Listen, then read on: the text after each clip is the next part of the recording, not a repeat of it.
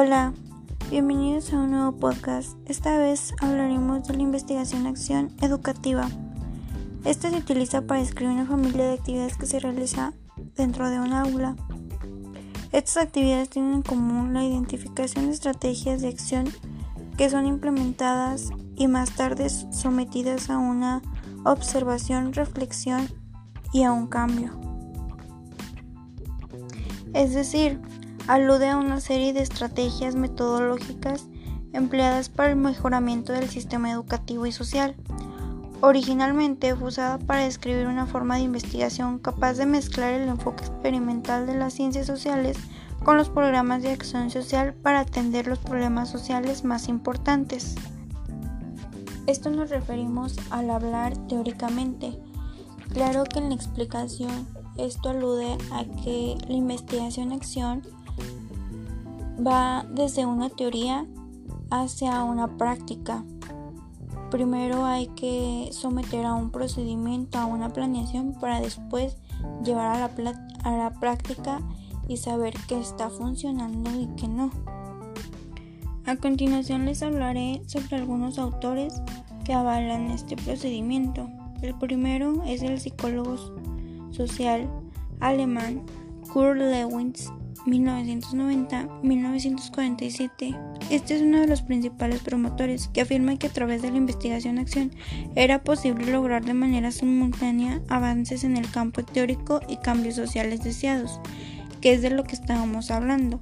Para ver avances en el campo tenemos que adaptar primero lo teórico para adaptar la práctica y ver cambios sociales que viene siendo como nuestro propósito. Él fue quien acuñó el término investigación-acción en 1944 y otros investigadores le dieron diversas definiciones, como por ejemplo Steph Chemis en 1984 señaló que la investigación-acción tiene, tiene una doble propiedad es una ciencia práctica y moral, pero también una ciencia crítica. Define esto como una forma de indagación autorreflexiva, ejecutada por profesores, alumnos y directivos de los planteles en determinadas situaciones sociales e educativas. Su principal objetivo es, en cuanto a sus propias prácticas sociales o educativas, la comprensión plena sobre estas prácticas y la situación y instrucciones donde se realizan dichas prácticas, ya sea en la escuela, aula, etc. Otro de los principales autores es Bartolomé Pina. En 1986 conceptualizó la investigación-acción como un proceso de carácter reflexivo que vincula la forma dinámica de investigación, acción y la formación. Esta está centrada en el trabajo en equipo de naturaleza colaborativa con o sin facilitador. Esto interviene investigadores de las ciencias sociales quienes reflexionan sobre su propia práctica educativa. Otro de ellos es John Elliot. Es considerado el principal exponente de esta metodología. Elliot definió en 1993 la investigación-acción como el estudio de la situación social con el fin de mejorar la calidad de la acción dentro de la misma. Es asumida como una reflexión acerca de las actividades humanas y sobre las situaciones sociales que, viven los docentes día a día. Se basa en la acción humana las que cuentan y no tanto las instituciones, es decir, que son las decisiones de estos las más importantes para orientar la acción social en lugar de las normas institucionales. Por último tenemos a Pamela Lomax. En 1990 definió la investigación-acción desde la perspectiva de la indagación disciplinada como una intervención en la práctica profesional como la intención de ocasionar una mejora. Entre los rasgos característicos de su tesis está el investigador eh, dice que es un elemento principal de la investigación Además, es practicativa en tanto que se involucra a otros actores en el papel más relevante como investigadores y no tanto como informantes. Algunas características de esto, de acuerdo a Kemis y a McTaggart, 1988, eh, de esta teoría son las siguientes. Es participativa, pues los investigadores trabajan con el propósito de mejorar sus propias prácticas. Es decir, este, que si tú planeas algo y tú lo llevas a la práctica y ves que no te está saliendo bien, pues puedes mejorar y corregir algunas situaciones que tú digas que no te estén funcionando.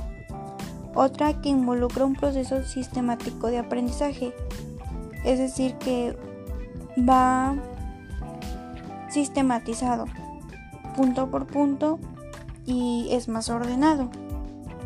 El otro que comienza con pequeños ciclos de investigación, como ya lo hemos dicho, la planificación, la acción, la observación y la reflexión, que es lo más importante en este método.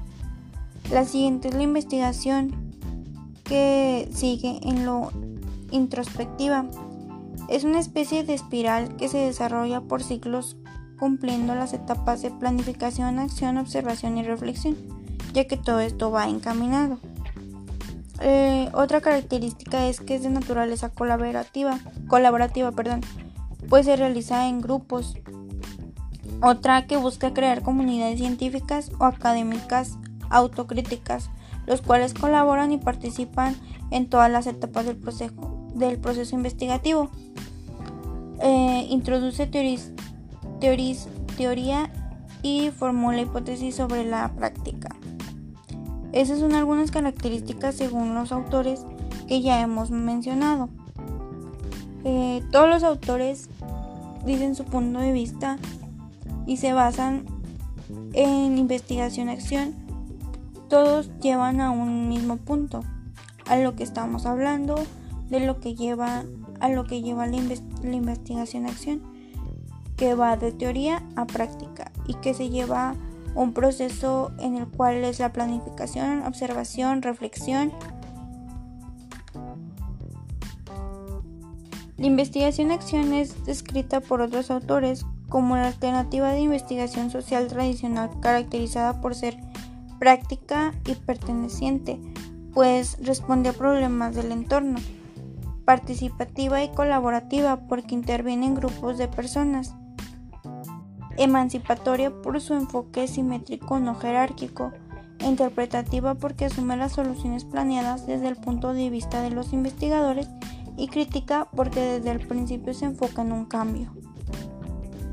Pues sería hasta aquí nuestro pequeño podcast, este, acabando un poco con, con nuestras referencias que sería la investigación-acción en educación PDF recuperado de terrestres.edu.ar Investigación-acción Universidad Autónoma de Madrid Investigación-acción consultado de arge.bc.uc.ud.b